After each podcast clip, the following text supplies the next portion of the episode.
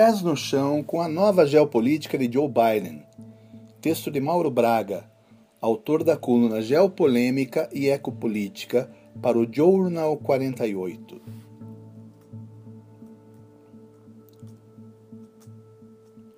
O mundo, em geral, respirou mais aliviado quando as projeções e resultados da sempre complexa eleição estadunidense demonstraram que Donald Trump não seria reeleito.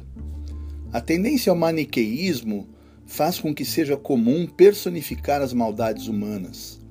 Assim, depois de várias bizarrices que incrivelmente ainda seduziram devotos, inclusive em terras tupiniquins, cometidas durante sua traumática gestão, tais como o afastamento dos Estados Unidos de iniciativas estratégicas do multilateralismo global, como o Acordo de Paris, o Conselho de Direitos Humanos da ONU e a Organização Mundial da Saúde, além da demonização dos imigrantes, dos retrocessos nas políticas de aproximação com inimigos históricos e, sobretudo, as patacadas no enfrentamento da pandemia de coronavírus, ou você pensa que a expressão vírus chinês surgiu aqui?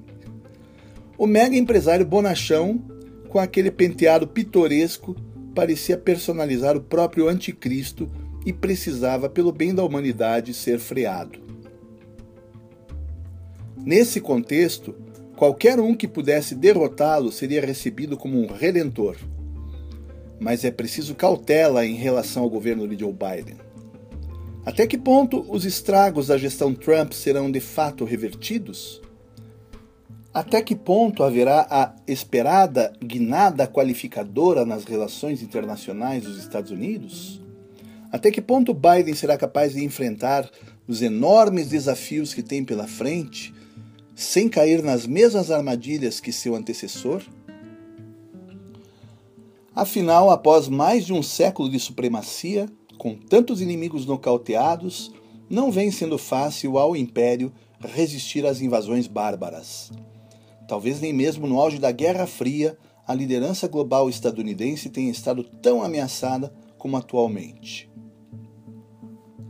O estágio atual de operação do mundo globalizado, sobretudo nos setores produtivo e financeiro, trouxe desvantagens evidentes a quem ainda se agarra a referenciais de liderança que podem ter funcionado bem no século passado, mas que hoje se revelam obsoletos.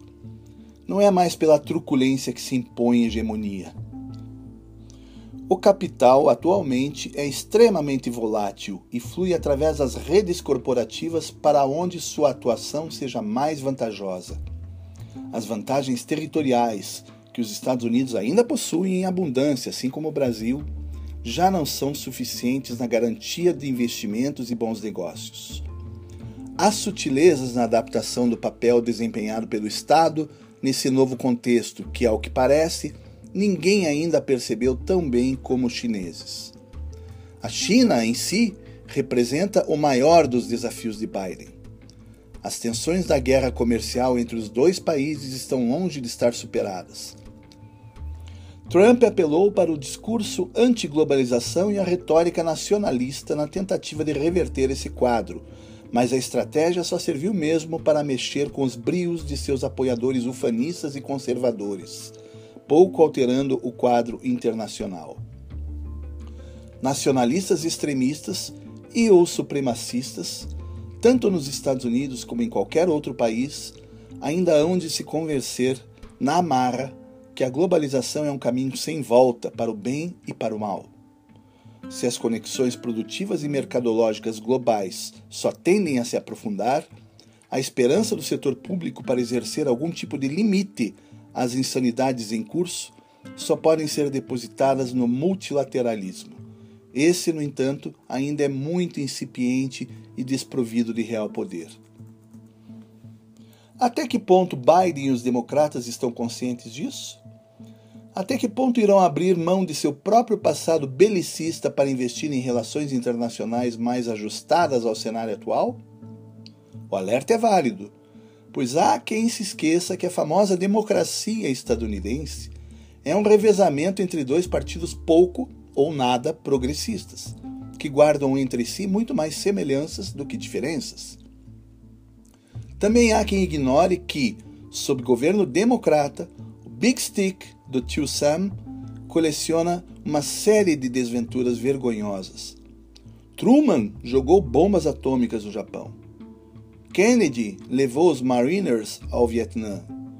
Johnson deu aval ao uso do napalm e do agente laranja no mesmo conflito. Carter, antes de posar de bom moço e defensor ferrenho dos direitos humanos, liderou o estúpido boicote estadunidense às Olimpíadas de Moscou e criou a besta chamada Saddam Hussein para combater o Irã. Até o nobre Obama, que goza com méritos de muito prestígio e respeito, teve sua gestão manchada, entre outros aspectos, pelo silenciamento diante das barbaridades do governo extremista de Israel e por investir pesado na sabotagem velada à onda progressista latino-americana. Obviamente não estou afirmando que Trump seja melhor que nenhum deles. Sujeira por sujeira, os republicanos também são mestres. Também não estou dizendo que não haverá avanços no novo governo. Biden tem todas as condições para reverter algumas das bobagens de seu antecessor e sair relativamente ileso do vespeiro em que se meteu.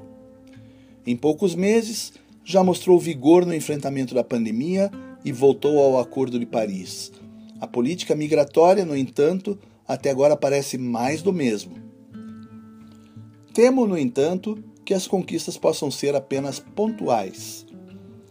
Diante de uma Europa ameaçada pela fragmentação, de uma Rússia ainda desafiadora de uma China cada vez mais tecnológica, que expande seus tentáculos econômicos e, sobretudo, de uma ordem mundial marcada pelo corporativo internacionalizado, Biden e os democratas ainda perderão muitas noites de sono para manter os Estados Unidos no topo.